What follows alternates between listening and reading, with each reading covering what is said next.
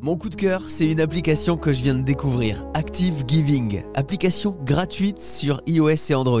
Et vous savez à quoi ça sert? Cette appli, elle nous permet de participer activement à des actions bénéfiques pour la planète. Et tout ça grâce à notre activité sportive. Avec Active Giving, en fait, vous plantez des arbres, par exemple, grâce à vos efforts sportifs. Ouais, mais alors là, vous vous dites comment on peut planter des arbres rien qu'avec une application et en faisant du sport? Eh ben c'est super simple.